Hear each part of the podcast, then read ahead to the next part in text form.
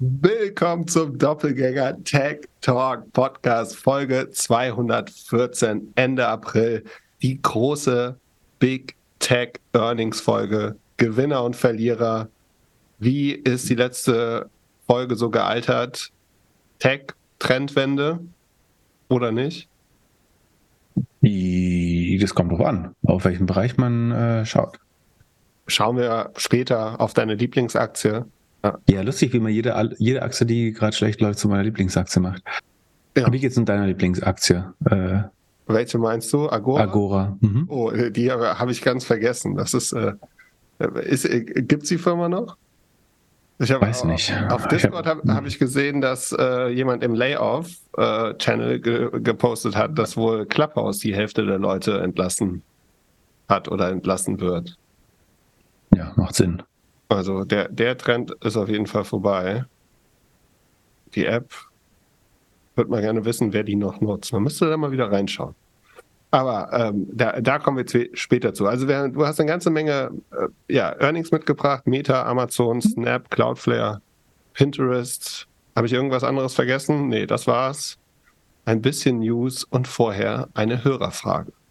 Und zwar hat uns jemand geschrieben, dass er den Finanzbereich in einem Scale-up managt oder äh, führt und am Überlegen ist, eine Karriere als Finanzcreator, also Finfluencer, zu starten. Webseite, Blog, Beiträge, LinkedIn-Posts, Webinare, Online-Kurse und so weiter. Zudem möchte er auch eine Community aufbauen.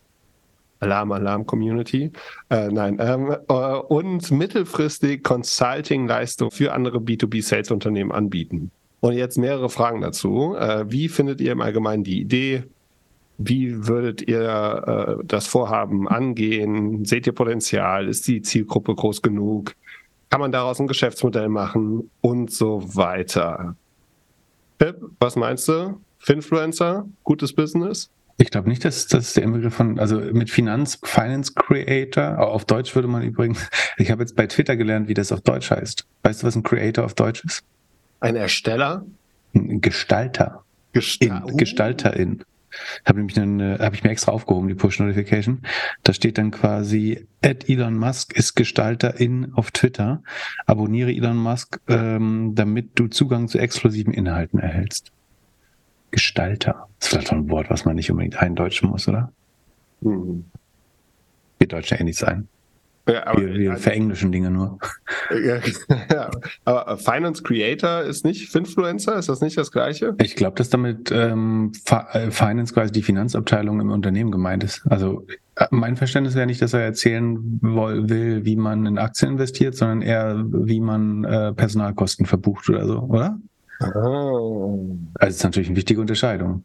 Also zu, zu sagen wir mal so, einen weiteren Finfluencer aber ich bin ja keiner, aber ähm, also da, da also, obwohl gute braucht es, ich würde ich würd so, ich wollte erst sagen, braucht die Welt nicht, aber ähm, gute braucht es mehr, schlechte braucht es weniger, sagen wir mal so. Ja, aber, ähm, es aber gibt da, schlecht, da, schlechte Finfluencer, aber äh, es gibt zu wenig gute noch, würde ich sagen. Ja, aber da gibt es ja jetzt einen Growth Hack, habe ich heute gesehen. Und zwar, du nimmst einfach das Sheet von dir oder von uns, äh, da, da, da, machst du, machst du einen Screenshot raus und baust daraus die Story. Ja. Warum nicht? Also, wenn das die besten Informationen sind, zu denen man Zugang hat und sich den äh, Factset oder Bloomberg-Account nicht mehr leisten kann, dann muss man mit dem Doppelgänger-Sheet arbeiten, wie, wie der Rest des Volkes. Ja, ich habe ich hab jetzt, ähm, ich hab jetzt ein kleines äh, Logo reingemacht. Das ist jetzt unter ähm, CCBYNNC License. Das heißt, man darf es gern benutzen. Äh, es wäre nett, wenn man, oder es ist eigentlich gefordert, dass man ähm, Credits gibt, äh, den Verfasser erwähnt, und eigentlich auch nur im nicht kommerziellen äh, Kontext. Aber ich hoffe, dass alle Aktien sich äh, allmählich mehr und mehr entkommerzialisiert. Ich glaube, man kann da fast schon vom Hobbybereich sprechen inzwischen. Ähm, deswegen also es haben Twitter-User gefordert, also dass mal jemand aufstehen müsse äh, und die Menschen verklagen. Das ist nicht in unserem Sinne. Also das ist meiner Lebenszeit zu wichtig. Also es kann jeder gerne nutzen, wer es äh, nicht kommerziell nutzen will. Ähm, es ist ein offenes Sheet.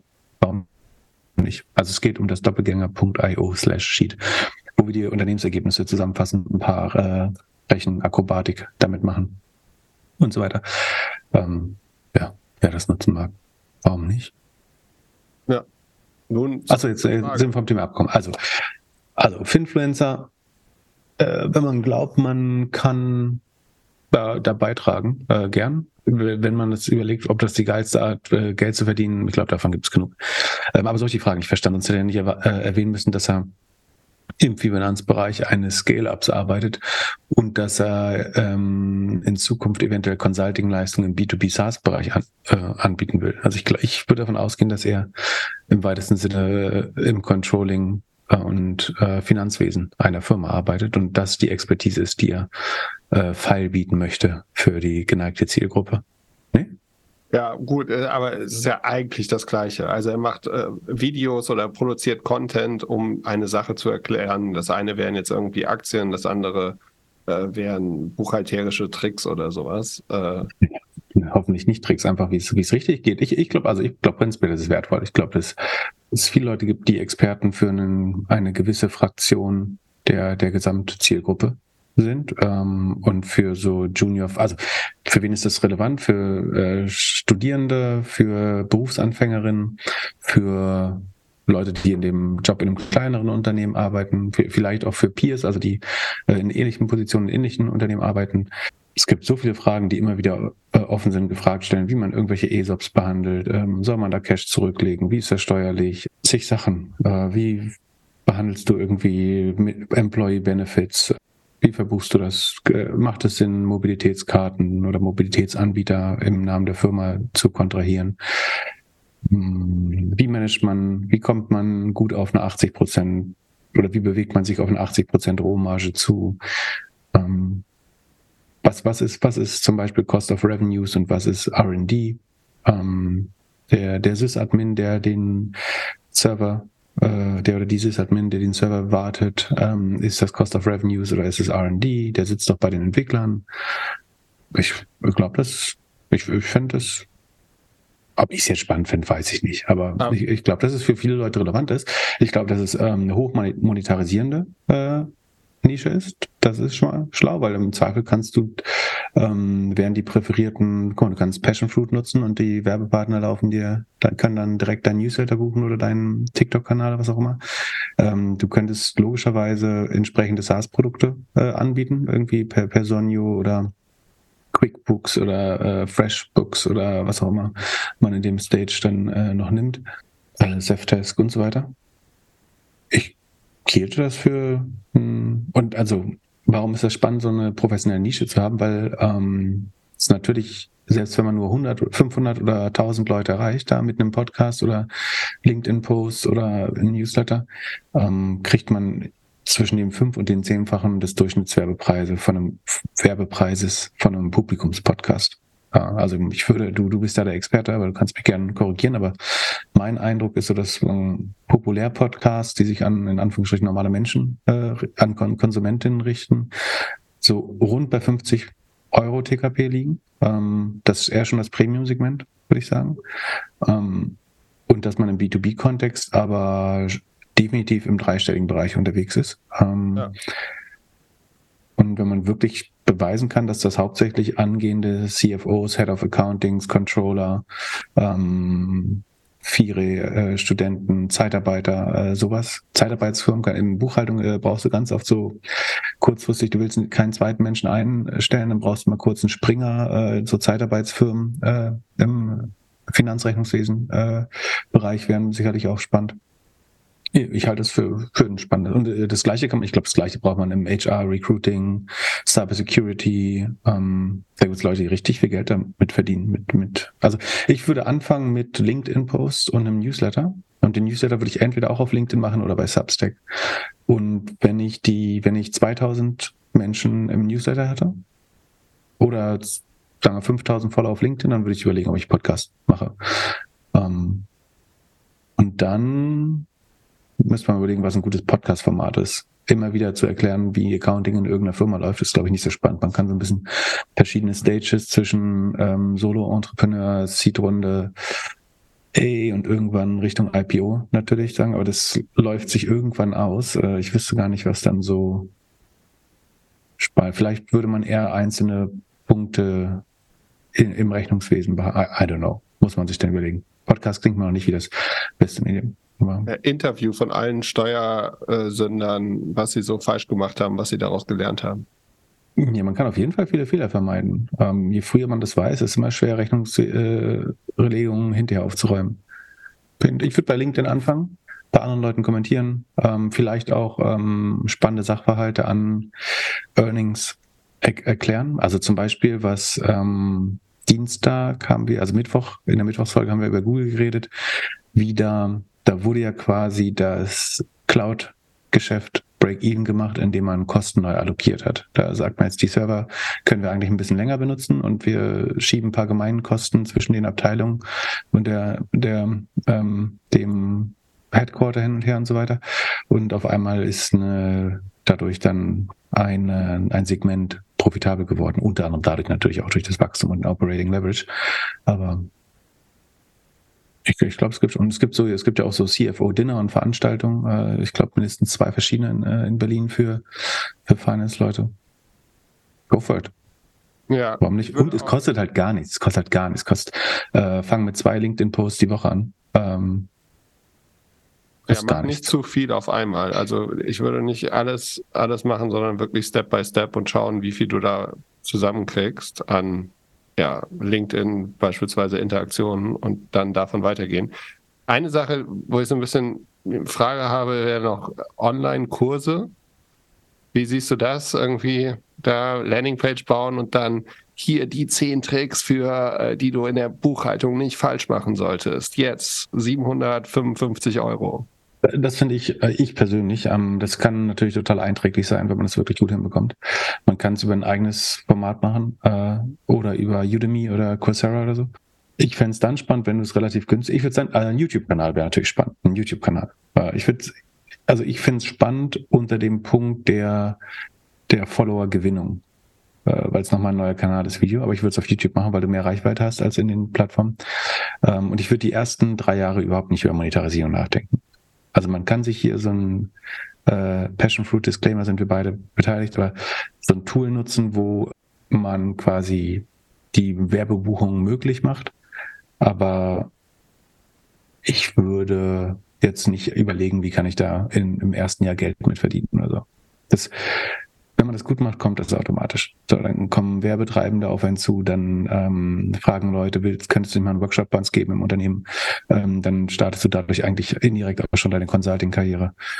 Ähm, also ich würde es nach und nach machen. Und erstmal über Reichweite nach. Reichweite und Reputation. Das sind die ersten drei Jahre, die Dinge, in die du investieren solltest. Äh, und nicht äh, der, der äh, Versuchung, äh, sozusagen verfallen, zu früh äh, schnell Geld zu machen und irgendwelche komischen bezahlten Kurse anzubieten, weil das finde ich würde bei schlauen Leuten eher die die Glaubwürdigkeit in Frage stellen.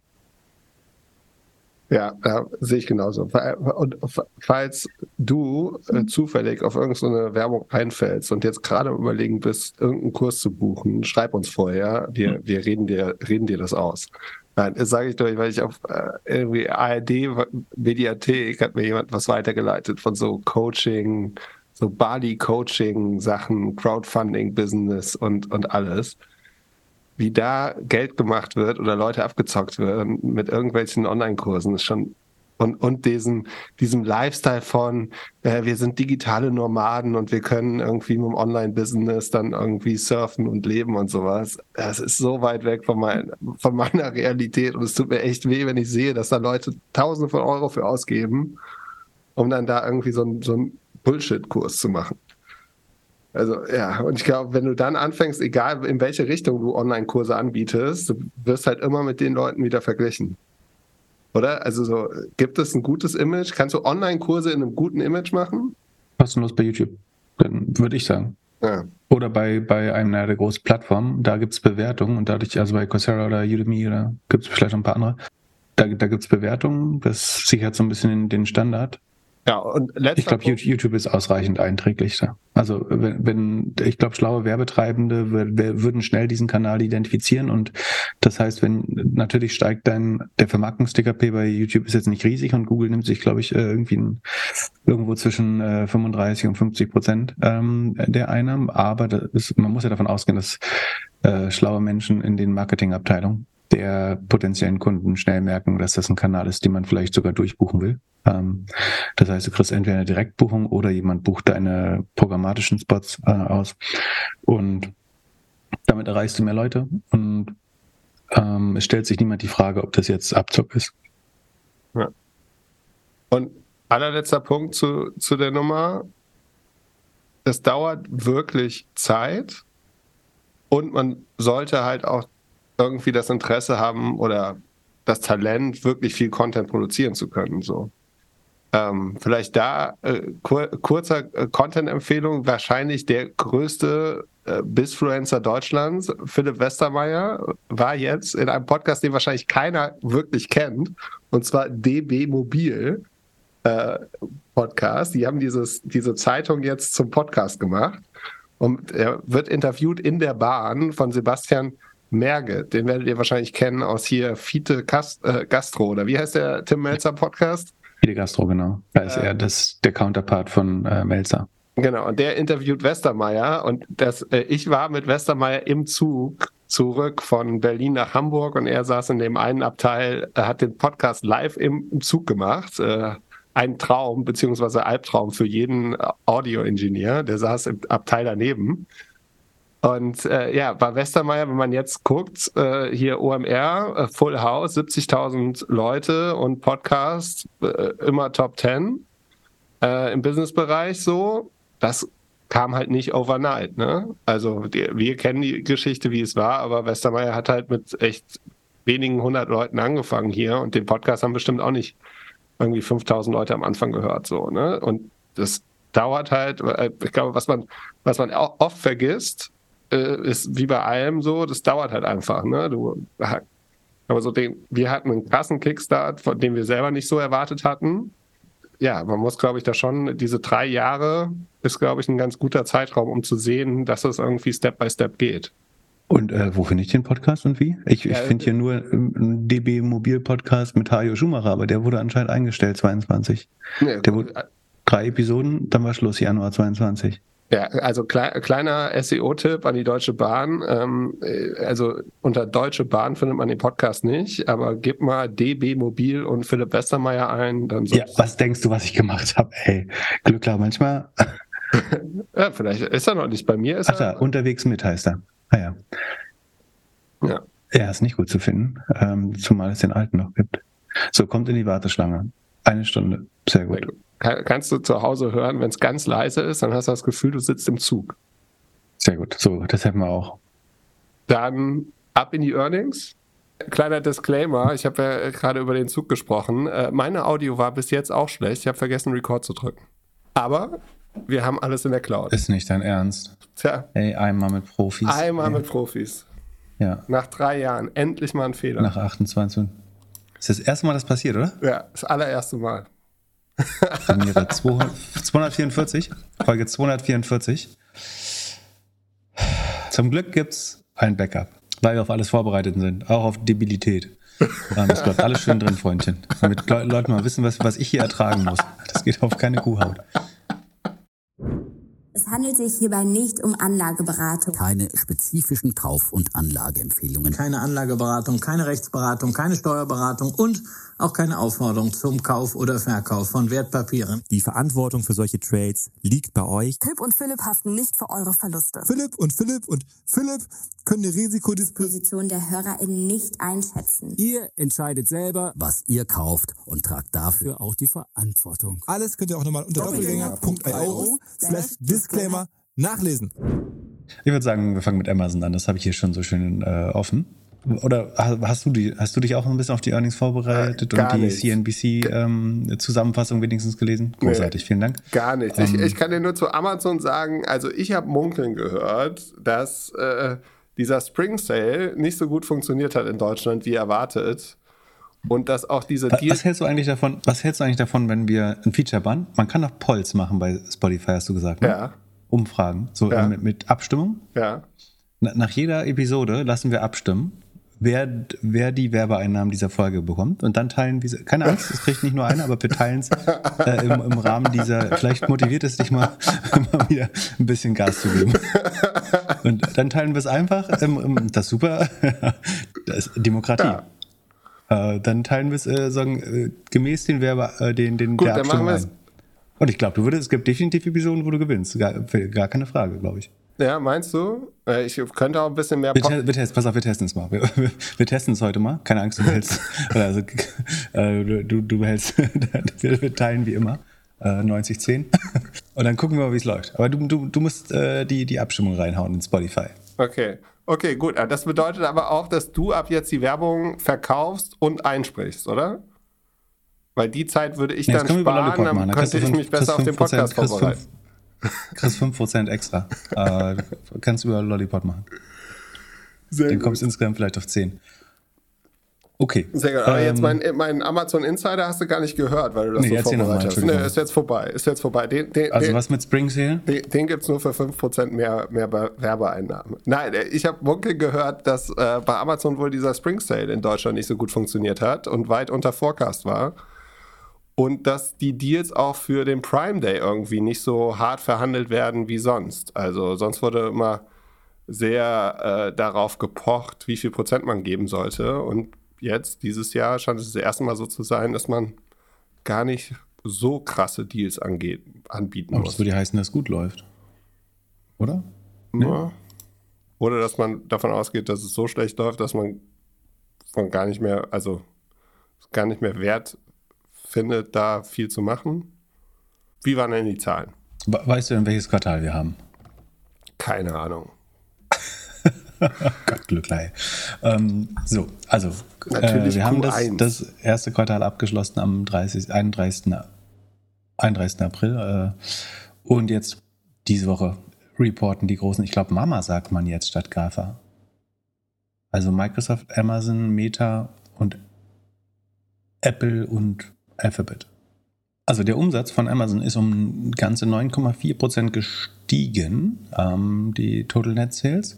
Das ist ein bisschen schneller ähm, als im Vorquartal, da waren es nur 8,6. Ähm, aber Amazon hält sich eigentlich relativ gut, muss man sagen. äh, Und scheint jetzt wieder zu beschleunigen, muss man gucken, wie lange das hält. Und was aber schon, schon mal sehr spannend ist, Amazon hatte verschiedene Geschäftsbereiche und diese 9,4 setzen sich natürlich ähm, ganz speziell zusammen. Und was ich besonders spannend finde, ist, dass das eigentliche Online-Stores-Geschäft, ähm, also da, wo Amazon selber verkauft, also Ware einkauft äh, und als im sogenannten Vendoren-Modell oder Vendor-Modell selber als Händler auftritt und verkauft, ähm, verliert man eigentlich weiterhin Umsatz. Also es ist nur minimal, aber 0,1 Prozent unter dem Vorjahr. Das sind 37 Millionen. Auf Basis von 51 Milliarden ist das natürlich eben dann nur eine Nachkommastelle. Aber ähm, trotzdem, da verliert man eigentlich noch Umsatz im Vergleich zum Vorjahr. Im Vorquartal waren es aber minus 2,3 Prozent. Also da war es ähm, auch schon negativ. Äh, das bleibt aber negativ, obwohl äh, man insgesamt mit 9,4 Prozent wächst. Ähm, was viel schneller wächst, und das ist ja eigentlich der, der meiner Meinung nach strategische Shift, den wir schon länger be be beschreiben, ähm, ist das Third-Party-Geschäft und sozusagen als Steigerung das Advertising-Business. Das Third-Party-Geschäft ähm, wächst nämlich mit 18 Prozent, also deutlich schneller ähm, als der Eigenhandel und das Advertising wächst sogar mit 21 Prozent auf mal locker 40, 45 Milliarden Runrate äh, inzwischen, die Amazon mit Advertising macht. Äh, Und das muss, diese, diesen 21% Anstieg muss man natürlich auch vor dem Hintergrund sehen, dass Pinterest und Snap Umsatz verlieren und Google und Facebook äh, hart irgendwie um ausgeglichene oder leicht steigende Werbeumsätze kämpfen. Ähm, also vor dem Hintergrund wächst Amazon zwar 21% äh, mit Online-Werbung. Ebenfalls positiv und sehr spannend ist, dass, was würdest du sagen, wie schnell wächst ähm, Amazon Prime? Das heißt, das Segment heißt Subscription Services, aber gemeint ist Prime, also das ähm, sofortige Liefern und die, die Media-Streaming-Angebote von Amazon, also Amazon Music und ähm, Prime Fernsehen oder Prime Video. Ja, würde ich ausgehen, aktuell nicht so viel. Genau, war vor zwei, vor zwei Quartalen nur noch 9%, dann haben sie es auf 13 erhöht und sind jetzt wieder bei 15% Wachstum. Ähm, die haben eine Preiserhöhung gemacht in den USA, wissen wir. Ähm, aber es muss auch wirklich Subscription-Wachstum sein und die Kombination mit Preiserhöhung, die jetzt hier zu einem 16% Anstieg führt, was äh, ich nicht gedacht hätte. Also was wirklich äh, sehr gesund ist. Man ist damit knapp vor 10 Milliarden, damit auch 40 Milliarden Runrate jährlich ähm, Streaming Segment, also äh, ganz erheblich. Wenn wir das mal, ich glaube, äh, Netflix wäre bei, das wäre jetzt gefährlich, hier das Sheet aufzurufen. Ähm, mal kurz gucken, Netflix Revenue. Ich, äh, glaubst du, dass Amazon mehr oder weniger Umsatz mit Prime macht, als äh, Netflix Revenue macht? Wenn du so sagst, mehr. Hat, Bitte? Wenn du so fragst, mehr. Ja, Netflix hat 2022 nur 32 Milliarden Umsatz gemacht und Amazon äh, hat in den letzten zwölf Monaten 36 gemacht und läuft jetzt halt Richtung 40 zu mit 15 Prozent Wachstum. Also jetzt ist Amazon ähm, Prime natürlich nicht nur Streaming, sondern hat die vergünstigsten äh, sagen Versandbedingungen äh, da drin. Aber war mir gar nicht so klar. Not bad. Und äh, Netflix wächst halt nicht mit 15 Prozent. Ne? Was haben die noch geschafft? Neun oder so? Ich jetzt auch. Jetzt müssen wir doch mal den Reiter wechseln hier. Risiko, Risiko. Ja, nur 4%. Netflix 3,7 nämlich. Und Amazon mit 14. Not bad. Also, äh, das war eine große Überraschung für mich. 15% hätte ich äh, Amazon Prime nicht zugetraut. Und was haben wir noch? AWS. Und äh, da liegt jetzt ein bisschen das äh, Problem. Denn da geht das Wachstum jetzt auf 16% runter. Ähm, das kam vor einem Jahr von 37 oder vom, äh, ja, von 37 über 33, 27,5, 20 und jetzt nur noch 16 Prozent Wachstum und das Q1 liegt tatsächlich unter dem Q4 des Vorjahres. Es gibt da ein bisschen Saisonalität, ähm, also das Q1 ist oft nicht so deutlich stärker wie das Q4, aber jetzt liegt es das erste Mal unter dem Q Q4. Also man macht weniger Umsatz als im Vorquartal mit den Cloud Solutions. Ich denke, das liegt weniger daran, dass man Kunden verliert wirklich. Ähm, das könnte schon auch eine Rolle spielen. Also die Churn wird ganz sicher höher sein, einfach weil es gehen Startups out of business äh, und Wachstumsunternehmen. Ähm, es überlegen Leute, vielleicht wirklich die Cloud zu verlassen mit einzelnen Services. Aber ich glaube, vor allen Dingen ist es halt, weil jede Firma ihre SaaS und Infrastrukturkosten reviewt gerade. Ähm, nochmal schaut, Brauchen wir das alles? Brauchen wir jeden Prozess? Müssen wir eigentlich die Daten, äh, die Kundendaten von äh, 2005 noch äh, nachhalten in der Cloud? Äh, macht das alles Sinn? Müssen wir jedes Experiment, was wir mal gemacht haben, irgendwo speichern? Und äh, das ist natürlich gut. Also es ist allein aus Sustainability-Gründen äh, gut. Datenhaltung kostet nicht nur Geld, sondern vor allen Dingen Strom. Ähm, deswegen sollte man eigentlich sowieso eine Art Hygieneprozess da mal haben. Das, das spart Geld und hilft dem Planeten. Aber für Amazon hat es jetzt dazu geführt, dass viele Leute es gleichzeitig machen, äh, dass tatsächlich ihr Umsatz auf Quartalsbasis schrumpft. Ähm, hier und hier noch 16 Prozent plus. Das ist jetzt auch gar nicht so schlecht, aber es ist natürlich eine deutliche Verlangsamung von dem, was man bisher kennt aus dem äh, Cloud-Segment. Äh, das heißt, da geht ordentlich Momentum flöten und man hört es eigentlich auch, redet man mit Unternehmen, ist jeder dabei, eigentlich seine, seine Kosten zu hinterfragen.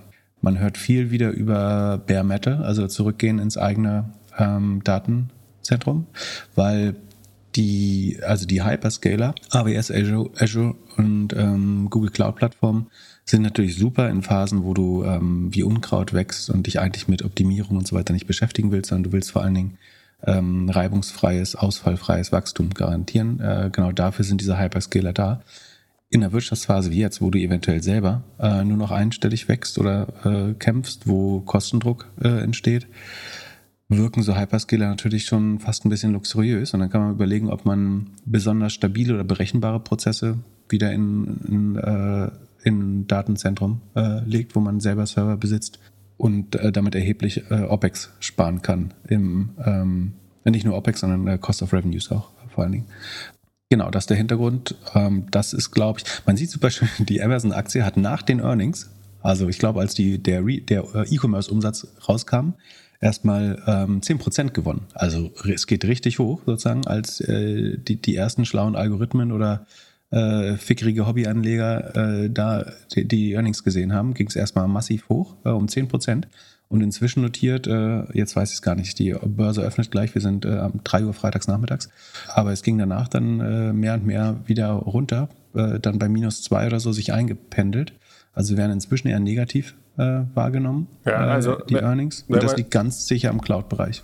Ja, äh, wenn man sich die äh, jetzt gerade anguckt, die Linie des Tages so, äh, mit After Hours drin, dann sie- sieht es irgendwie aus wie ein Hut oder ein Elefant in der Schlange oder irgendwie ein kleiner Mittelfinger, der da irgendwie rausgestreckt Ein wird. Elefant in der Schlange. Du wirfst mir Schadtechnik vor letztes Mal und das, äh, das ist das, äh, das ist das Gegenteil von Schulter, Kopf, Schulter. Also du hast äh, einen Peak, dann geht's runter zu einem kleineren Peak und dann nochmal ein größerer Peak. Also ich würde sagen, das ist die Gespensterformation. ne? Siehst du das Gespenst? Ja, ja, Ich würde wirklich. sagen, es ist ein Gespenst, was so die Arme hochreißt. Naja, und am Ende endet es aber auf jeden Fall unter dem Vortageskurs. Ähm, das kann sich ja natürlich immer noch verändern, aber es sieht sehr klar so aus, als die, als die Leute dann die Details gelesen haben, haben sie gemerkt, Mo- Mo- Mo- Moment, hier, das Cloud-Business ist doch das, was hier alleine eine Trillion wert sein soll. Und das gerät jetzt in Stocken. Problem. Also das, das hat jetzt sicherlich für ein negatives Sentiment gesorgt. Aber man muss schon auch sagen, es gibt äh, noch ein paar sehr positive. Also um äh, das zu vervollständigen, würde ich noch sagen, was ist noch bemerkenswert. Einerseits ist das US-Geschäft wieder profitabel äh, geworden. So, das war zwischenzeitlich ja auch mal unprofitabel. Ähm, das hat jetzt ein Break-Even geschafft und das operative Ergebnis aus den USA ist wieder positiv. Das internationale ist noch, ähm, lass mich nicht lügen, 1,25 Milliarden glaube ich, negativ. Wo habe ich es denn? Ähm, auch das sieht man natürlich alles wunderschön im Sheet ähm, für Dosenmichi, äh, wenn er sich das anschauen oder auf Instagram posten möchte. Äh. Ach da, über den, äh, den Business Segments. Und genau, äh, hätte ich nicht nachgucken müssen. Also es sind minus 1,247, also 1,25 Milliarden, die man international Verlust macht auf einer Basis von 29 Milliarden Umsatz. In in USA macht man rund eine Milliarde oder 900 Millionen plus wieder. Und dann, wenn man jetzt sich das Ergebnis der Cloud anschaut, das ist nämlich noch das Zweite. Es ist nicht nur, dass das Wachstum der Cloud, des Cloud-Geschäfts AWS äh, um auf 16 Prozent runtergeht. Es ist auch, dass die Marge, die operative Marge von 32 Prozent im Vorjahr auf nur noch 24 Prozent fällt. Das ist natürlich sehr, immer noch sehr, ein sehr schönes Polster. Aber ähm, das AWS-Geschäft stand natürlich in allen Analystenmodellen schön drin mit ungefähr einem Drittel Marge langfristig und schöner Skalierung, e- eventuell noch mehr Operating Leverage und noch bessere Marge langfristig.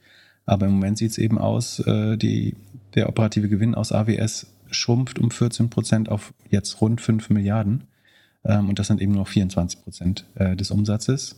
Äh, hier die Runrate circa 80 Milliarden im Jahr, die Amazon mit dem Cloud-Geschäft macht. Und ähm, nochmal vielleicht die 16 Prozent ins Verhältnis gesetzt. Äh, da steht, ich glaube, wenn ich mich richtig erinnere, 27 Prozent bei Microsoft Azure ähm, ent, äh, entgegen als Vergleichswert und 28 und 29 Prozent bei Google Cloud Plattform. Also die wachsen fast doppelt so schnell äh, noch und gewinnen damit ganz klar Marktanteile. Äh, und während Amazon hier Sekunde, was sind äh, 54 zu 78, ähm, 24 Millionen Umsatz verloren hat zum Vorquartal, hat Google ungefähr 100 Millionen gewonnen und Microsoft äh, rund 500 Millionen, wenn man die gesamte Intelligence Cloud nehmen, äh, nimmt. Azure kann man leider nicht getrennt, weil es gibt keine, soweit ich weiß, ich habe noch keine konkreten Umsatzzahlen für Azure gefunden, weil das immer nur prozentual ausgegeben wird. Also Microsoft der relative Cloud-Verlierer, äh, wobei der richtige Verlierer kommt gleich noch. Aber, Amazon, Amazon, was habe ich gesagt? äh, Microsoft. Äh, genau, Microsoft ist der Cloud-Gewinner natürlich. Aber- ähm, Amazon, aber- Amazon ist der Verlierer, solange wir noch nicht über Cloudflare geredet haben. genau, aber wir- du, du bist ja äh, bei Microsoft, ich bei Amazon noch drin. Ähm, Und ich hatte ein bisschen Wäre Sorge. ganz schön schlau gewesen, vor anderthalb Jahren mal von Amazon auf Microsoft zu wechseln. Ne?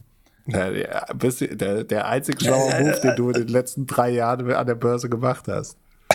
ja, genau. Ich muss dich jetzt einfach genug dissen in, den- in den nächsten 30 Minuten. Dafür gibt's damit- Punkte. Da, ja, Mal dafür gucken, ob unsere genau, Hörerinnen das äh, zu, zu schätzen wissen. genau alle, alles für die Umsätze. Ich glaube, der beste Trick, den du machen kannst, ist, du sagst, du, dass du ab heute nicht mehr genderst. Äh, dann kriegst du safe 5% der Stimmen. Ja, ich hatte ein bisschen Sorge, dass äh, der Vergleich Microsoft-Amazon-Aktie year to date schlimm aussehen wird, würde, aber ist beides so mehr oder minder plus 27 Prozent. Also es wäre eigentlich egal gewesen, äh, auf was man such dir- Anfang des Jahres gewettet hätte. Ja, such dir einfach irgendeinen Zeitraum aus, der dir gut gefällt. Und dann Ja, der, der, der ist in Ordnung.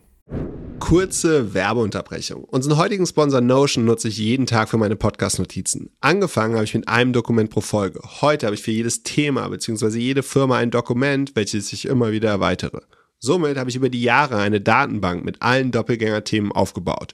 Und jetzt mit der Notion KI kann ich mich noch besser vorbereiten, weil ich die Notion AI einfach Fragen zu meiner persönlichen Doppelgänger-Datenbank stellen kann. Notion ist ein Ort, an dem jedes Team schreiben, planen, organisieren und die Freude am Spielen wiederentdecken kann.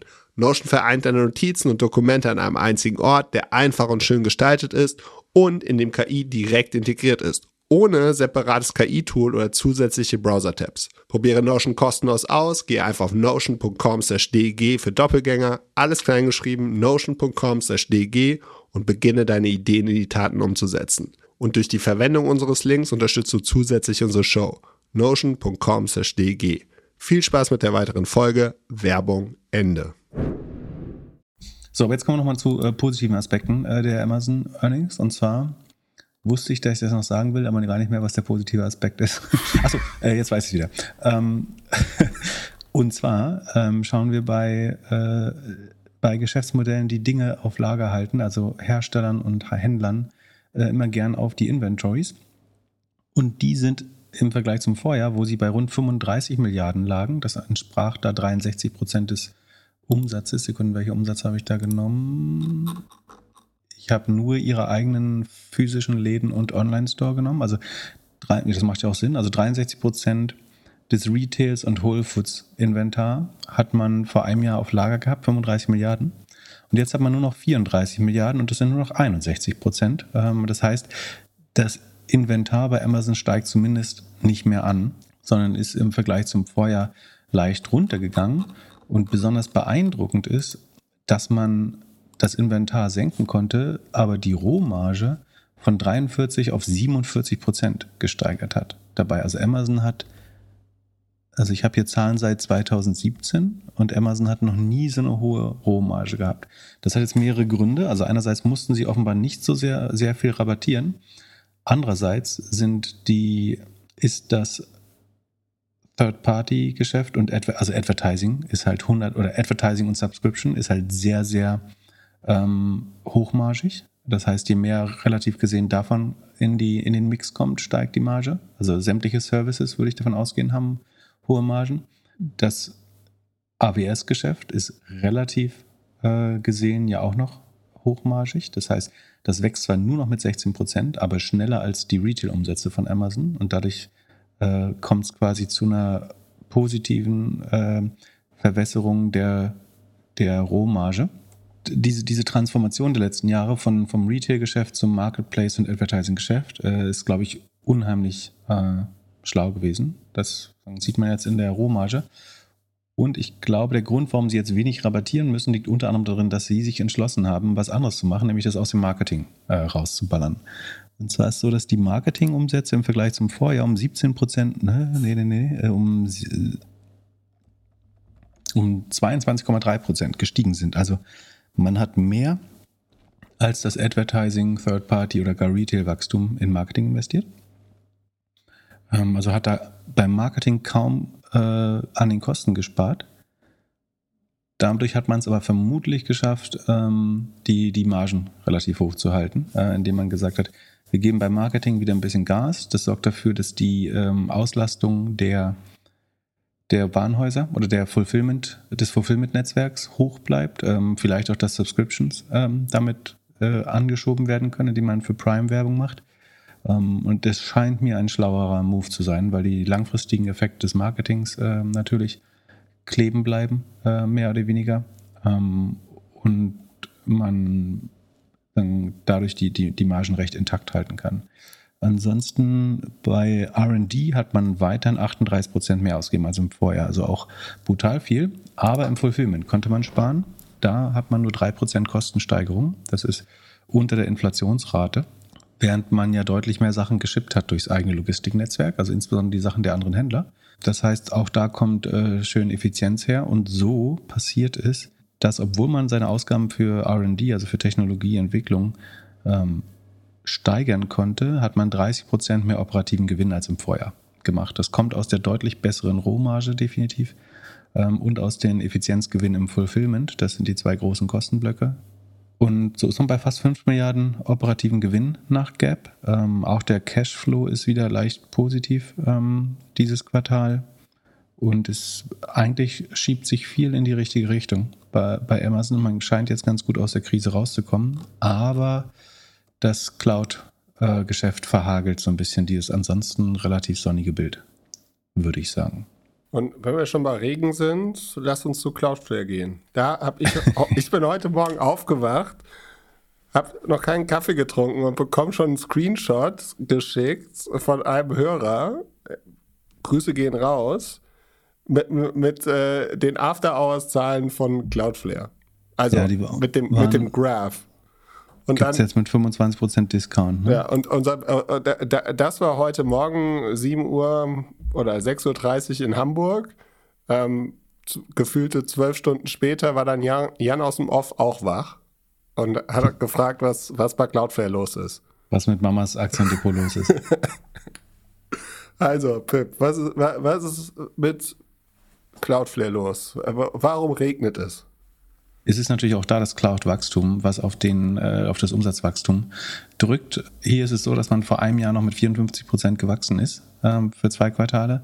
Dann ist es auf 47, 42 und jetzt 37 Prozent gesunken, das Ergebnis, äh, das Umsatzwachstum. Gleichzeitig hat sich die ähm, Bruttomarge von 78 Prozent auf 76 Prozent äh, reduziert. Ähm, das heißt, man macht ein bisschen weniger äh, Gross Margin und die Kosten steigen mit 30 Prozent. Das heißt, äh, das ist, wäre eigentlich gut. Also der Umsatz steigt mit 37, die Kosten nur mit 30. Das würde eigentlich für ein besseres Ergebnis sprechen, aber dadurch, dass die Rohmarge sich negativ entwickelt, kann man nicht 100 Prozent davon profitieren. Man ist beim Verlust aber besser als im Vorjahr. Also Vorjahr war noch 19 Prozent, jetzt sind es 16,3 ähm, des Umsatzes, den man noch verliert. Und sowieso ist Cloudflare ähm, beim, vom Cashflow äh, gesehen hoch Cash generierend schon. Der operative Cashflow ist nämlich dieses Quartal bei 36 Millionen und Free Cashflow bei 14 Millionen. Der Unterschied ist das, was man in einen Server investiert hat, höchstwahrscheinlich. Also CapEx ähm, oder Investitionstätigkeit. Ja, also was, was die Märkte erschrocken hat, ist das äh, ausbleibende, oder was heißt ausbleibende, das äh, reduzierte Wachstum äh, mit 37 Prozent, aber auch, na gut, äh, sage ich gleich. Also das Wachstum hat sich verlangsamt und ähm, Cloudflare hat auf ein 20-fachen des Umsatzes getradet, ne? weil sie jedes Mal die Ergebnisse geschlagen haben, sich relativ gut gehalten haben. Ähm, sie haben immer outperformed, ähm, auch wenn die Aktie natürlich günstiger ist als vor anderthalb Jahren, das ist äh, keine Frage. Aber relativ gesehen haben sie ähm, ihre Ergebnisse immer bestätigen und übertreffen können. Wegen der, der hohen, äh, des hohen, äh, stark cash-generativen Charakters und dem hohen, des hohen Wachstums war die Bewertung eben auf 20 mal Umsatz äh, angestiegen. Und jetzt reduziert man es halt auf 15 mal Umsatz, weil es bei den Wachstumszahlen eben nicht mehr zu rechtfertigen ist, diese Bewertung gerade. Ich könnte mir vorstellen, dass von den minus 25 ist äh, ganz schnell wieder in, zu, äh, zumindest in den, dass dann ein, eine 1-Form vor der, also das unter minus 20 fällt äh, im Laufe des Tages. Ich halte es ein bisschen für eine Überreaktion. Was ist vielleicht noch negativ? Ähm, ich würde sagen, dass die DBNER, die Revenue Expansion, ist von 122 auf 117, beziehungsweise im Vorjahr war es sogar noch 127. Äh, ist inzwischen runter. Das aber auch klar, ne? weil natürlich Cloudflare, dann Programmiererinnen lieben Cloudflare, so, soweit ich weiß. Ähm, viele arbeiten gern mit den, mit den Workers von Cloudflare, halten es für eine sehr äh, effiziente Struktur. Ähm, sagen auch viele, dass es relativ teuer ist. Das heißt, Cloudflare leidet natürlich auch unter den Effizienzmaßnahmen. Und so hat es, glaube ich, sehr ähnliche Probleme wie Amazon einfach gerade. Und dafür muss man sagen, wächst es eben noch mit 37 Prozent und das ist eben schneller als der Cloud-Markt. Ne? Also wir haben AWS, den größten Anbieter, der jetzt nur noch mit 16 Prozent wächst. Dann haben wir die zwei Challenger, die mit 27 respektive 28 Prozent wachsen, ähm, Google und äh, Microsoft. Ähm, und Cloudflare ist immerhin bei 37, also wächst schneller äh, als alle diese Anbieter. Äh. Cloudflare macht nicht das Gleiche, ne, aber es baut ja am Ende auf Cloud-Anwendungen äh, auf, mehr oder weniger. Ja, bin ich jetzt super happy mit den Zahlen? Nee, wäre schöner, wenn die über 40 Prozent weiter gewachsen wären. Ähm, ich halte die minus 25 aber für übertrieben und äh, wir, wir reden jetzt so lange über Cloudflare, bis in drei Minuten die Börse aufmacht. Und äh, dann wette ich, dass sie, bevor wir den Podcast beenden, nicht mehr mehr als 20 Prozent verlieren. Ähm, mal sehen, ob das stimmt. Genau, ansonsten, ja, man sieht es natürlich dann auch in der Rule of 40, die war bisher eher so um die 70 äh, in guten Quartalen. Jetzt ist sie noch bei 49. Das liegt einerseits, dass ein bisschen, dass der Cashflow natürlich ein bisschen nachlässt, wobei der eben noch sehr gesund ist mit 36 Millionen. Ähm, aber vor allen Dingen eben, weil das Wachstum äh, runtergeht um weitere 6 Prozent. Hm, Share-Based Compensation ist mit 23 Prozent der, OPEX jetzt gar nicht oder des, des Umsatzes der OPEX, nee, der OPEX jetzt gar nicht so hoch. Man muss sagen, Cloudflare gibt sich bisher noch gar keine Mühe, irgendwie ähm, beim Personalwachstum zu bremsen. Also es ist ein bisschen langsamer als zu Höchstzeiten, aber man hat noch ähm, fast 200 Leute mehr. Also es sind jetzt 3400, im Vorquartal waren es 3200. Vor einem, Jahr waren, vor einem Jahr waren es 2700 Leute. Man hat 23 Prozent mehr als im Vorjahr. Ähm, ich könnte mir vorstellen, dass man jetzt langsam auch ein bisschen, zumindest langsamer heiert. Ich glaube nicht, dass man unbedingt Leute entlassen muss bei Cloudflare.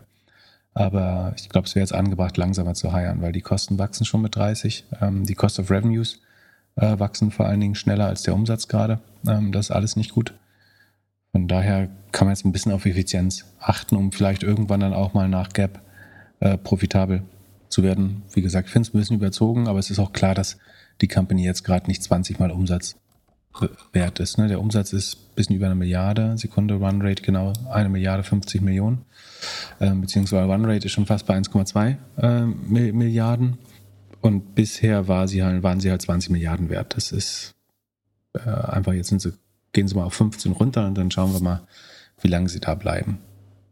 Das wäre mein Urteil zu Cloud sieht man sonst. Also man sieht natürlich auch, dass die Magic Number jetzt schlechter wird, ne? weil sie geben weiterhin, das kann man mal schnell gucken, sie geben 37 Prozent mehr für Sales und Marketing aus im Vergleich zum Vorjahr, also ungefähr so viel, wie man Revenue macht.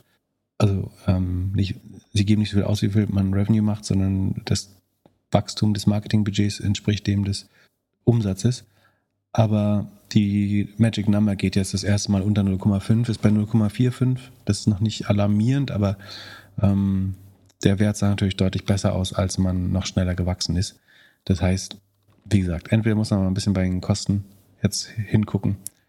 Das Wachstum wird man nicht provozieren können, gerade. So, das wird eher sich weiter verlangsamen, während Firmen jetzt mehr und mehr schauen, wie sie ihre Kosten konsolidieren. Dann lass uns zum Meta gehen. Da habe ich mir tatsächlich den Anfang und QA von Mark Zuckerberg angehört im Earnings Call. Er fängt an mit seinem Efficiency Work Update. Er meinte, das läuft prima. Hier weniger Management, äh, mehr Tech-Leute und alles. Und äh, ja, spricht auch durch die Blume, dass er glaubt, dass sie im Short Video ganz gut weiterkommen. Äh, wahrscheinlich mit der Hoffnung, dass TikTok immer mehr verboten wird. Und äh, sein, seine, sein Love Trip oder wie sagt man, Metaverse Trip äh, scheint langsam zu Ende zu gehen, weil er sagt, er, also er, er gibt die Liebe noch nicht auf. Er sagt sowas wie äh, AI Wave Today and a Building Metaverse Wave for the Future. Also er, er reitet die AI-Welle jetzt und AI hat da auf jeden Fall viel erzählt und meinte auch immer schon, ja, das machen wir schon, machen wir schon lange und Recommendation und so ist alles AI und wir, wir sind auch effizienter wegen AI und so weiter. Ähm, äh, aber ja, er, er, sieht immer noch eine kleine Welle Metaverse, die sich da aufbaut und die er danach reiten kann.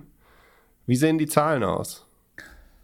Ja, man hört auf jeden Fall deutlich weniger vom Metaverse, sondern mehr von AI, das hast du genau richtig beschrieben. Also man ist von, man hat das, äh, die Werbeumsätze von Meta sind ja geschrumpft in den, Vorquartal, in den letzten drei Quartalen, äh, mit zuletzt viereinhalb Prozent äh, niedriger als im Vorjahr. Und jetzt liegt man wieder 2,6 Prozent über dem Vorjahr, ähm, das erste Mal im Q1. Das ist äh, natürlich gut. Die Kosten wachsen aber weiterhin mit 14,4 Prozent. Das heißt, das Ergebnis verschlechtert sich erstmal. Also Meta ist trotzdem noch hoch profitabel, hat 25 Prozent operative Marge, aber im Vor Jahr waren es noch 8,5 Milliarden im Q1, jetzt sind es noch 7 Milliarden oder 7,2 Milliarden im Q1. Das heißt, wie gesagt, Ergebnis verschlechtert sich, weil die Kosten noch wachsen, denn wir wissen so aus den äh, Nachrichten, dass Meta inzwischen dann in Salamitaktik äh, ein Viertel seiner Belegschaft äh, abgebaut haben soll. Ähm, andererseits ist das, scheint das zum Stichtag 31. März erst 11 Prozent oder insgesamt 12 Prozent der Leute betroffen zu haben, weil man hat immer noch ähm, am Ende März 77.000 Mitarbeiter gehabt. Das ist der Stand von vor einem Jahr ähm, ungefähr. Zwischendurch war man mal auf 87.000 hoch. Ähm, aber eigentlich so müssen wir noch weitere 10.000 runter, damit das äh, wieder stimmt. Ähm, muss man jetzt sehen, ob das dann wirklich passiert oder ob das nur angekündigt wird. Ähm, Meta macht das ja wirklich ähm, sehr klein, klein und hat es angekündigt, aber entlässt die Leute dann irgendwie jede Woche ein paar so terrorisiert damit mehr oder weniger seine Belegschaft, würde ich sagen. Äh, wird sicherlich äh, weltweit auf ähnliche Probleme stoßen wie Google. Also, dass sie ähm, durch die ähm, verschiedenen Jurisdiktionen gar nicht äh, in der Lage sind, Leute so einfach zu entlassen. Also, du musst erstmal jemanden finden, der sein teures Metergehalt für irgendeine Abfindung auf, aus, ausgibt. Also, was, was musst du dem zahlen? Äh, dass man da freiwillig den Auflösungsvertrag unterzeichnet. Die Nutzerzahlen kamen alle besser als erwartet rein, muss man sagen.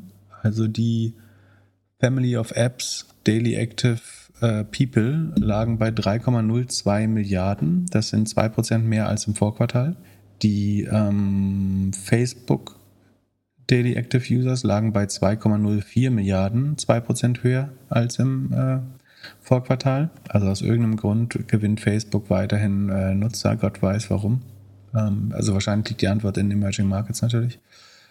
Ja, ähm, der Markt mochte die Zahlen natürlich, weil man eben so das, das gestiegene Kostenbewusstsein, Effizienzwahrnehmung sieht. So, so richtig begeistert äh, bin ich noch nicht, vor allen Dingen, weil die, weil die Kosten halt weiter noch mit 14 Prozent wachsen und man eigentlich das Personal nicht schnell genug los wird. Aber obwohl man sieht, die OPEX liegen deutlich unter dem Vorquartal, muss man fairerweise sagen. Also es waren, im Vorquartal waren die operativen Ausgaben noch 17,4 Milliarden, die sind jetzt auf 15,3 runter. Das ist ein ordentlicher Schritt. Ähm, wenn man da bleibt, sollte man im nächsten Quartal äh, ja nur sehr moderate äh, Kostenanstiege haben. Dann könnte sich das Ergebnis auch wieder, dann wäre man wieder über 8 Milliarden. Ja, soweit so gut. Sie, Sie sagen, dass Sie auf Instagram ähm, 24 Prozent mehr Engagement gesehen haben durch das Nutzen von AI. Das ist natürlich äh, ein nettes Narrativ. Äh, wer Facebook kennt, weiß, dass sie ähm, schon seit Ewigkeiten auf Machine Learning ähm, und Reinforcement Learning äh, setzen bei, bei, bei der Optimierung des Feeds. Sie haben es bisher eben nicht so gut hinbekommen wie TikTok, scheint jetzt aber mehr in die Richtung zu gehen und äh, durch die Stories äh, und Reels scheint man angeblich das äh, Engagement jetzt um ein Viertel gesteigert zu haben, was natürlich ein Riesenwert wäre. Dann aber auch komisch, wenn, also schau, schau mal, wir sehen hier, dass angeblich die Nutzer in allen Segmenten um rund 2% wachsen, aber das Revenue wächst auch nur um 2,6%. Also so viel geiler kann das Engagement nicht sein, wenn die, das Revenue genauso schnell nur wie die Nutzer wächst. Was wiederum daran liegt, wahrscheinlich, dass die Nutzer in hochmonetarisierten äh, Geolocations in reichen Ländern in Anführungsstrichen vielleicht doch netto verschwinden und dass sie in den Na, es könnte auch was anderes sein. Es könnte ja sein, dass du viel mehr Zeit auf Reels verbringst, die viel schlechter vermarktet sind. Das kann auch sein, ja. Sie entziehen den ja, besser vermarkteten Produkten damit erstmal Aufmerksamkeit. Ja, und äh, ich habe ich hab in der Zwischenzeit natürlich es nicht äh, bleiben lassen können, bei der Jobseite vorbeizugucken. Die haben tatsächlich auch keine einzige offene Stelle in Deutschland jetzt. Also es bedeutet, die bereiten sich auch oder gehen davon aus, dass es wahrscheinlich die ein oder andere Verhandlung gibt mit Leuten, äh, ja, die, die nicht so, also wo, wo, wo, sich, wo, es, wo man sich böse von trennen muss. Oder so. Das äh, finde ich schon crazy. Das ist wahrscheinlich normale Praxis. Davon würde ich auch ausgehen, ja. Aber Cloudflare ist schon 28% im Minus inzwischen. Meine große Vorhersage hier scheint noch nicht wahr zu werden. Ähm, Sekunde, wie ist die, der Markt denn insgesamt? Na gut, USA ist sowieso rot. Jetzt kommt natürlich noch schlechte Marktstimmung hinzu. Das macht es nicht einfacher. Gut. Schade Marmelade. Gut, was haben wir noch, äh, wo gerade im Werbemarkt sind? Vielleicht Snap und Pinterest? Ja. Dort wurde erwartet, dass sie gut laufen und dann äh, haben sie nicht abgeliefert? Ja, also man sieht auf jeden Fall, dass die das Advertiser eher zu den größeren Plattformen zurückkehren, würde ich sagen. Äh, das ist aber auch vielleicht erwartbar, das war in Krisen meistens so. Ähm, oder nach Krisen, obwohl wir noch nicht nach der Krise sind, glaube ich. Ähm, auf jeden Fall verliert Snap im Vergleich zum Vorjahr 7% der Umsätze. Ähm, rechnet damit auch im, im nächsten Quartal äh, in ähnlichem Maße. Während ähm, die, die Rohmarge verschlechtert sich von 60 auf 55,5 Prozent. Das hilft auch nicht. Ähm, man schafft es aber immerhin bei den Kosten, äh, die Kosten stabil zu halten. Beim Marketing hat man weiter Geld ausgegeben, dafür aber bei den Gemeinkosten gespart und RD eingefroren äh, auf Vorjahresniveau. Ähm, wobei im nächsten Quartal ähm, sollte es eigentlich schon deutlich besser werden. Also Kostendisziplin kriegen sie ganz gut hin. Ähm, Problem ist aber auch, dass sie äh, 365 Millionen Verlust machen äh, auf rund einer Milliarde Umsatz. Ähm, das heißt, sie müssen auch wirklich mal langsam an Kosten arbeiten. Also ihr Umsatz schrumpft und sie haben zuletzt ihre Kosten um irgendwie vor, vor einem Jahr noch um 40 Prozent gesteigert. Aber sie sind auf dem richtigen Weg, würde ich sagen, von, von den Kosten. Ähm, die sollten auch schneller fallen als, lass mir kurz kurz schauen. Ja, vielleicht fallen sie schneller als der Umsatz fällt im nächsten Jahr, dann könnte sich das Ergebnis leicht verbessern. Aber wie gesagt, im Moment minus 37 Prozent operative Marge. Ähm, aber auch Snap ist operativ, ob beim operativen Cashflow deutlich positiv. Also ähm, obwohl sie 365 Millionen verlieren nach Gap, ähm, machen sie 150 Millionen ähm, op, äh, operativen Cashflow.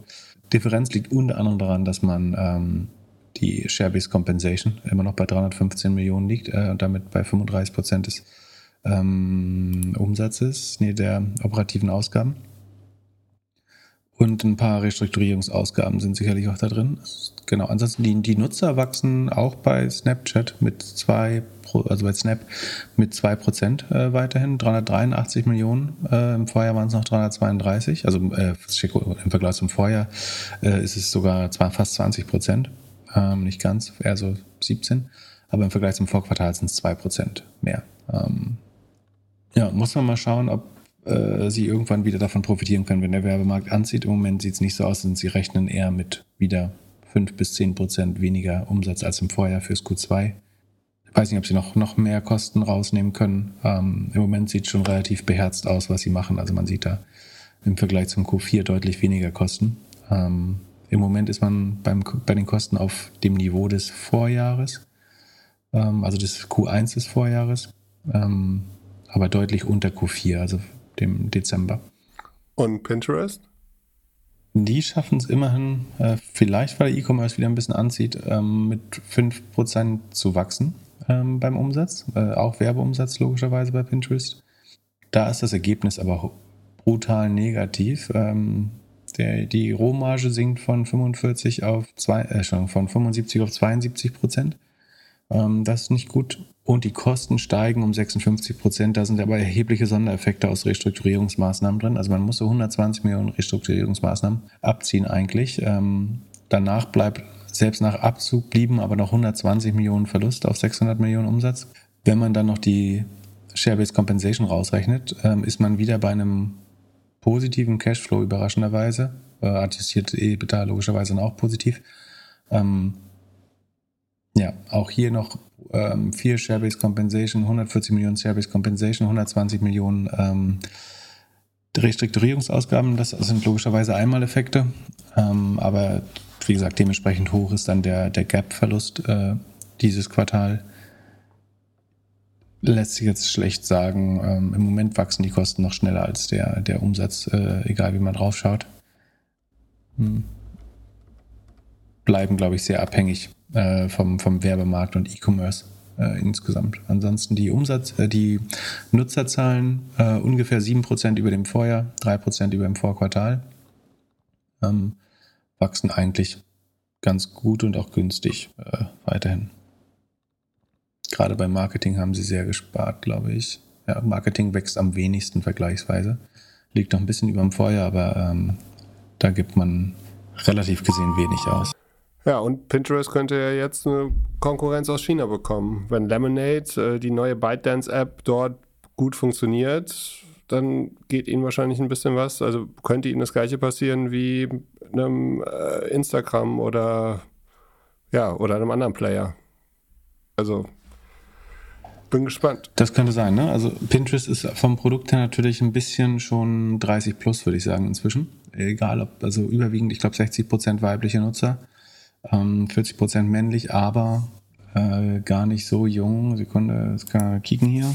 Und ist vor allem ja eigentlich eine Desktop-App. Ne? Also die ist dann noch aus der Ära, in der man hauptsächlich was im Browser gemacht hat. Ja, weiß ich immer nicht so. Also mein Gefühl wäre, aber ich liege da oft falsch. Ich, wahrscheinlich ist die Nutzung schon mehr Mobile ähm, inzwischen, aber es ist 60% Mobile Web äh, App, wissen wir nicht so richtig. Und was wollten wir eigentlich gucken? Achso, das alte Profil, Demografie. Hm, sieht schon noch sehr jung aus, hätte ich nicht gedacht. Also Similar Web glaubt, ist noch ähm, über die Hälfte unter 35. Earnings sind durch. Haben wir noch News? Ja, es gab äh, ein paar Sachen, äh, die, die man sich noch anschauen kann aus der Woche. Ähm, einerseits hat äh, einer der deutschen Specs tatsächlich noch äh, geschafft, einen Target zu finden äh, und den D-Spec oder will den D-Spec vollziehen. Und zwar der 468-2 Spec ähm, von 468, dem Venture Capitalisten von ähm, Alex Kuttlich, ähm, Ludwig Ernsteller und Florian Leibold äh, haben jetzt Marley Spoon von der, oder wollen Marley Spoon von der Börse nehmen. Das ist damals fast zeitgleich mit HelloFresh oder ein bisschen vor HelloFresh, glaube ich, sogar äh, gestartet von Fabian Siegel äh, mit Rocket Investment, glaube ich auch. Ähm, ein Kochboxenversender, der dann irgendwann den Weg an die australische Börse äh, gefunden hat und dort aber, glaube ich, nur noch 30 Millionen äh, wert war. Bisschen auffällig sicherlich, dass äh, sich vor kurzem noch ähm, 468 mit 20 Prozent daran beteiligt hat, ähm, also rund äh, 6 Millionen des Kapitals übernommen hat. Und jetzt wiederum mit dem Spec Vehicle ähm, die das, die Firma von der Börse nehmen möchte, damit natürlich äh, den, den, den Kurs. Moment, aber äh, das verstehe ich nicht. Also wurde ein Spec nicht gemacht, um Firmen an die Börse zu nehmen? Ja, das ist auch mein Verständnis eigentlich. In diesem Fall ist es so, dass man äh, ihn, also ich glaube, man bringt sie, will sie zurück. Also der Spec ist ja in Deutschland, äh, in Deutschland oder in Nasdaq, weiß ich gar nicht, äh, notiert. Ich, ähm, und man bringt sie sagen, zu, zu, zurück auf die nördliche Hemisphäre zumindest. Es ist sicherlich äh, eher untypisch und es ist auch nicht ganz einfach, dann die ähm, Interessenskonflikte zwischen äh, Spec-Investoren und 468 Fund-Investoren ähm, irgendwie aufzudröseln. Da gibt es sicherlich eine Überdeckung im Investorenkreis, aber vielleicht auch nicht, sind es auch nicht identisch die gleichen. Muss man mal gucken. Äh, Marley Spoon war natürlich mit äh, 30 Millionen unheimlich günstig bewertet. Die, die Frage ist, wie gut, die kriegen jetzt neues Kapital sicherlich durch den Spec, je nachdem, wie viel wie viel der Spec-Inhaber oder Investoren dann auch ihr wandeln wollen. Äh, man gucken, vielleicht sieht man ja so ein bisschen, Sekunde, äh, notiert um die 10, also da kann man jetzt noch nicht draus ablesen, ob Leute es behalten wollen oder sogar super gut sind. Ähm, ja, das war die eine News. Ähm, dann berichtet das Handelsblatt, dass ähm, Familienunternehmen äh, unter dem Mantel des, der Maschinenraum GmbH äh, verbünden sich mit Venture Capital. Also es versucht, wird versucht, eine neue Plattform zu, zu finden zwischen dem deutschen Mittelstand, ähm, insbesondere Familienunternehmen ähm, und renommierten VCs, unter anderem Capnamic Early Bird Headline, äh, dem HTGF, La Familia, Lakestar, Project A und V Squared, ähm, die insgesamt äh, 1100 Startups vertreten, äh, vertreten ist vielleicht übertrieben, aber äh, sagen, Kon Kontakt oder Ownership an, anteilige Ownership an äh, rund 1000 Startups haben. Ja, macht das Sinn? Äh, was sagst du? The German Middle East oder was? Wieso Middle East? Weil ist das nicht das neue äh, Silicon Valley? Also, ja, das hat, wer hat das unterschrieben? War das, wer hat das geschrieben? Ja, irgendjemand hat es überschrieben, so das wäre jetzt hier äh, das neue, äh, das, äh, das ist es äh, ganz sicher nicht. Ich glaube, initiiert wurde Maschinenraum äh, tatsächlich auch äh, von äh, Fiesmann. Ähm, das äh, fand ich ganz nett. Irgendwo stand auch, achso, genau, äh, bei den VDI-Nachrichten, also beim ähm, eigentlich dem Verband der deutschen Industrie, wird als Ziel des, äh, dieses, dieser neuen Plattform angegeben, den Wirtschaftsstandort Deutschland zukünftiger, zu, äh, zukunftsfähiger zu machen. Woanders kann man lesen, dass es darum geht, eben äh, diese Wachstumsunternehmen in Deutschland zu halten.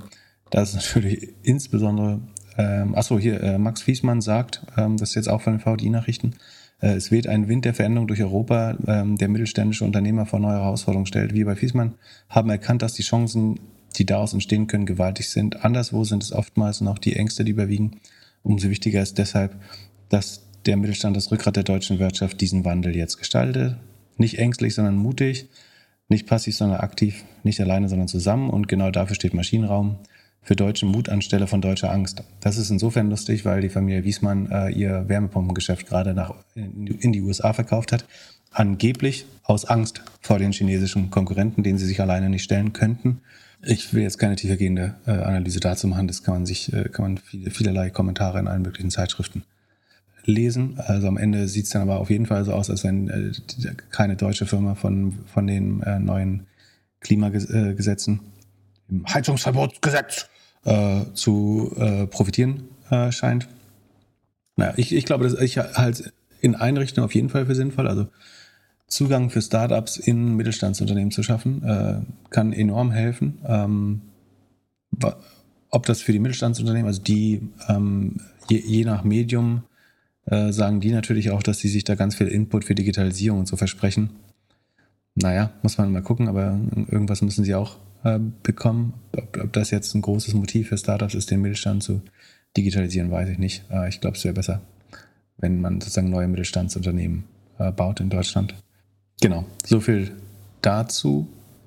Achso, dann hat, äh, wo wir gerade bei lustigen Presseerzeugnissen sind, hat äh, das ähm, die äh, Kollegen kann man nicht sagen, aber die Journalisten Jonas Rest und äh, Christina Kyriasoglu haben ähm, im Manager-Magazin geschrieben, ähm, dass äh, jetzt sagen, der, der, das gnadenlose Endgame der Startup-Szene äh, begonnen hat. Äh, also in üblicher Manier äh, der Berater Bravo.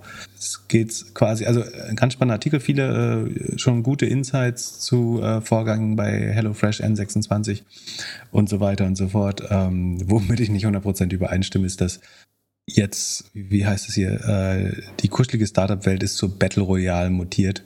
Ein gnadenloser Kampf, jeden, jeder gegen jeden. Das weiß ich nicht, woher sie das nehmen, weil eigentlich äh, bestenfalls konkurriert man um Geld äh, in der Regel, in den, äh, vielleicht um Investoren gelten, aber ähm, und was war noch irgendwo, irgendwas stand noch so ein äh, Abgesang auf Berlin. Also in Deutschland hat sich vor allem die Startup-Metropole Berlin zur End-Up-Metropole gewandelt. Und in den anderen Technologiehochburgen der Welt sieht es kaum besser aus, na immerhin. Ähm, bis Mitte April wurden 2003, äh, bis Mitte April, genau das jetzt äh, weltweit wurden 120.000 ähm, Tech-Jobs quasi aufgelöst. Da bin ich mir nicht sicher, ob das so eine realistische Darstellung ist, ehrlich gesagt. Also in äh, Verlagen der Schwerindustrie, allein bei Karstadt, wurden mehr Jobs vernichtet als äh, in der gesamten Startup-Industrie in Deutschland gerade. Ähm, während netto so viele Jobs in Startups entstanden sind in den letzten fünf Jahren. Ich verstehe, dass man das ja alles ein bisschen zu, dass man ein bisschen Drama braucht und ähm, es immer wohlfeil ist, wenn man ein bisschen ähm, den, den Ex-Paper-Billionaires äh, jetzt erklären kann, äh, dass es jetzt natürlich ganz schwer wird und so weiter. Aber gerade in Deutschland sehen wir ja noch nicht so viele äh, Entlassungen und im Vergleich zu den aufgebauten Jobs, ich glaube, da sind, wie gesagt, in vielen anderen Industriezweigen sieht es gerade deutlich düster aus, wo, wo Zombie-Unternehmen sich jetzt auflösen. Ne? Die ganzen Handelspleiten haben wir gesehen. Wie gesagt, Karstadt allein mehrere tausend äh, Leute, die ihren Job verloren werden. Ähm, so schlimm steht es dann doch nicht äh, um die Startup-Szene. Und ist ja auch total gesund, wenn man ein paar Startups ähm, die vielleicht unter normalen Umständen auch gar nicht finanziert worden wären, äh, verliert. Finde ich, kann auch das gesund sein, äh, finde ich. Äh, trotzdem ein paar spannende Insights in, in dem Artikel, aber ich fand es jetzt wieder ein bisschen überzogen. Ach genau, und ähm, nach dem Bekanntwerden der äh, Vorgänge bei dem äh, Münchner Startup FinAuto, ähm, also da ging es um die mehrfache ähm, sexuelle Belästigung auf einer Weihnachtsfeier, die jetzt inzwischen 16 Monate her ist, ähm, konnte man sich endlich dazu durchringen, nachdem jetzt auch die Staatsanwaltschaft in München äh, dem Anschein nach äh, ermittelt, sich vom äh, CEO zu trennen, was sicherlich der richtige Schritt wäre. Ähm, Wirklich? Äh, also meine Frage da wäre, also wieso muss nur der CEO gehen? Also, wieso nicht das komplette C-Level oder das Board? Ich habe immer verstanden, das Board hat den Job, den CEO zu feuern, bevor es zu spät ist. Und ja, der CEO hat den größten Abfuck gemacht, klar, Punkt. Aber alle anderen haben irgendwie 16 Monate nichts gemacht. Und vor allem in dem Kapital, äh, hier steht ja sogar noch drin, das Leadership äh, ist letztendlich zusammen mit dem Action-Team, also das war damals nach der Weihnachtsfeier, und unserem Board zu der Entscheidung gelangt, dass ich meine Rolle als CEO wieder zurück äh, oder dass ich wieder zurückkommen soll. So, der CEO hat wohl damals gesagt, er würde gehen, aber alle anderen Beteiligten meinten, bleib mal lieber, ist besser für die Firma, wenn du da bist. So, da finde ich, wenn nur der CEO jetzt geht, ist das eigentlich zu wenig. Ja, sollen noch die Fondsmanager bei den VCs gehen oder wie weit möchtest du noch ausdehnen? Äh, ich ich, ich finde, man muss schon die Schwere der Tatbestände unterscheiden. Ne? Also gehen muss äh, jemand, der jetzt sagen, eventuell sich strafbar gemacht haben könnte oder wo es äh, erste Ermittlungen gibt und äh, der sagen, sich relativ klar ähm, äh, mutmaßlich fehlverhalten hat. Ja, aber ich finde, das Board muss auch ausgetauscht werden. Und die haben vielleicht eine Fehleinschätzung getroffen, dass darin das zu lange ähm, zu decken, wobei es ja, wir können gerne über die Ernsthaftigkeit dieser Bestrebung äh, reden. Äh, und natürlich sind die nicht weit genug gegangen oder war, war nicht ernsthaft genug, aber ich glaube schon, dass die dem Wissen gehandelt haben oder in, dem, in der Vermutung gehandelt haben, das Richtige zu tun. Und die jetzt deswegen rauszuschmeißen, finde ich, es ist ja nicht, dass sie die Tat gedeckt haben, sondern dass sie sie nicht naja, ausreichend also das gelöst das, haben. Das ist nochmal ein Unterschied, glaube ich. Es, sie haben sie es ja nicht ver, ver, ähm, verdunkelt oder verschleiert. Sie haben als Firma die Entscheidung getroffen, das zu versuchen zu lösen mit diesem Action-Team und äh, irgendwie der, der versuchten Aufarbeitung. Das ist gescheitert. Das heißt, sie haben Fehler gemacht, aber für Fehler muss man nicht gefeuert werden. Finde ich. Ja, für mich hört sich das. Also für, für manche Fehler schon, aber für die, das ist ein Fehler, für den man. Du, du kannst es fordern. Ich finde es auch eine valide äh, Aussage. Ich für, kann das auch nachvollziehen. Ich finde aber, äh, dann hättest du den Fall, dass beide die gleiche Strafe hätten. Und ist das dann auch gerechtfertigt? ja, aber das, also ich finde, das Board müsste sich schon ändern. Das Board hat eine Entscheidung getroffen vor 16 Monaten oder vor 14 Monaten oder wann auch immer. Und es ist denen jetzt komplett um die Ohren geflogen. So, und die Entscheidung damals wurde ja wahrscheinlich getroffen mit, ja, die Firma wird nicht mehr so viel wert sein, wenn der CEO jetzt weg ist, weil der ist ja das Aushängeschild äh, von der Firma. So. Und, und, und das ist ja jetzt komplett nach hinten losgegangen. So, und deswegen finde ich da nur, nur die Person, die sich da fehlverhalten hat, äh, irgendwie rauszuwerfen, fast zu wenig. Also du willst die gesamte C-Riege? Nein, die C-Riege jetzt nicht, aber das Board ist ja dafür zuständig. Aber das eigentlich. Board repräsentiert ja die, die Eigner. Was willst du denn? Ja. Also kannst du einen anderen Partner reinsetzen, ja. Genau. Ja, aber das ist. Wird sich wahrscheinlich nicht viel Schein, ändern. Ja. Scheindebatte. Okay. Was ich noch, also wäre es nicht so traurig, äh, hätte es eine gewisse Komik, dass äh, noch im Oktober letzten Jahres, also das muss ja dann so acht Monate, nee, Oktober ist der zehnte Monat, also zehn Monate nach den Vorfällen gewesen sein, äh, Finn Auto sich äh, entschieden hat, unter anderem den Frauenfußballclub Victoria Berlin äh, zu sponsern. Vor, vor, dem Hintergrund dann natürlich auch ein bisschen ähm, instinktlos. Hatten die eine Weihnachtsparty? Vielleicht ist. Hatten die hm? eine Weihnachtsparty? Ja, nicht ins Lächerliche ziehen. Das, das äh, reicht, glaube ich, faktisch darüber zu berichten. Ähm, ja, aber das Board austauschen ist Quatsch. Äh, ich will, also ich glaube schon, dass. Aber wann wird denn das Board ausgetauscht? Das Board vermutlich nicht ausreichend Kontrolle ausgeübt hat. Zumindest ist es ist, ist das, sieht es von außen so aus. Man weiß ja nicht, was da besprochen wurde. Es muss ja jemand die Rechte der Shareholder repräsentieren. So. Ja, aber ein Board sollte halt im besten Fall nicht der beste Freund des CEOs sein, oder? So, also. Wer sagt, wer sagt dir, dass das hier so gewesen ist? Nee, aber ich finde, so, äh, das ist doch die, was ist die Aufgabe des Boards? Ich habe immer gedacht, es wäre die Aufgabe des Boards, den CEO unter Druck zu setzen und rauszuwerfen, wenn er nicht performt oder wenn irgendwas wenn falsch läuft. nicht im Sinne der Shareholder ist. Ja. Und sowas. Und vielleicht andere Stakeholder, aber ähm, vielleicht, äh, Sie haben sicherlich gedacht, dass es im Sinne, Sie vertreten ja Ihre eigenen Shareholder-Interessen und aus Sicht der Shareholder hat es sicherlich Sinn gemacht zu schauen, ob sich die, die Wogen glätten und äh, sich das alles in Wohlgefallen auflöst. I don't know.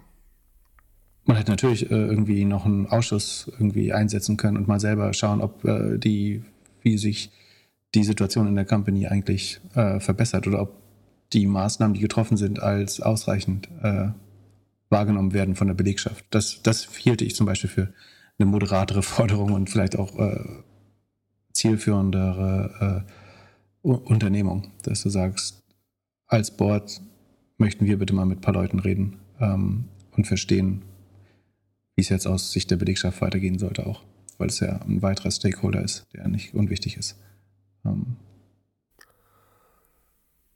In diesem Sinne, habt ein schönes langes Wochenende. Wir hören uns Mittwoch. Bis dann. Peace. ciao, ciao.